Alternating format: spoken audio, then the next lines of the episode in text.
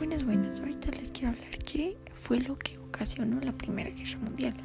El incidente que desencadenó la Primera Guerra Mundial fue el asesinato del archiduque Francisco Fernando de Austria, heredero del Imperio Austrohúngaro, el 28 de junio de 1914.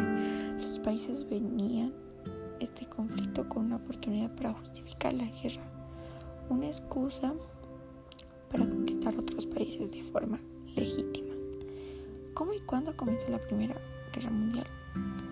La Guerra Mundial Conflicto Militar 1914 con 1918, que comenzó como un enfrentamiento localizado en el imperio, imperio austro-húngaro y Serbia el 28 de julio de 1914.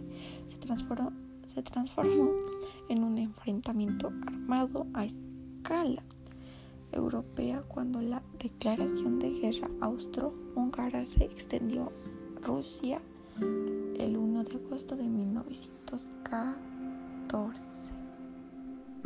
Pues suena súper chévere, súper genial. ¿Qué ha pasado en las antiguas vidas de ese archipiélago del, del duque ese, archiduque?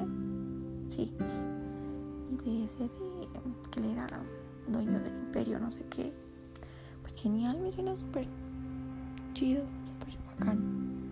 Me gusta, me gusta y espero que les haya también gustado así como a mí. Muchas gracias. Espero que hayan llegado hasta el final les agradezco mucho y bye.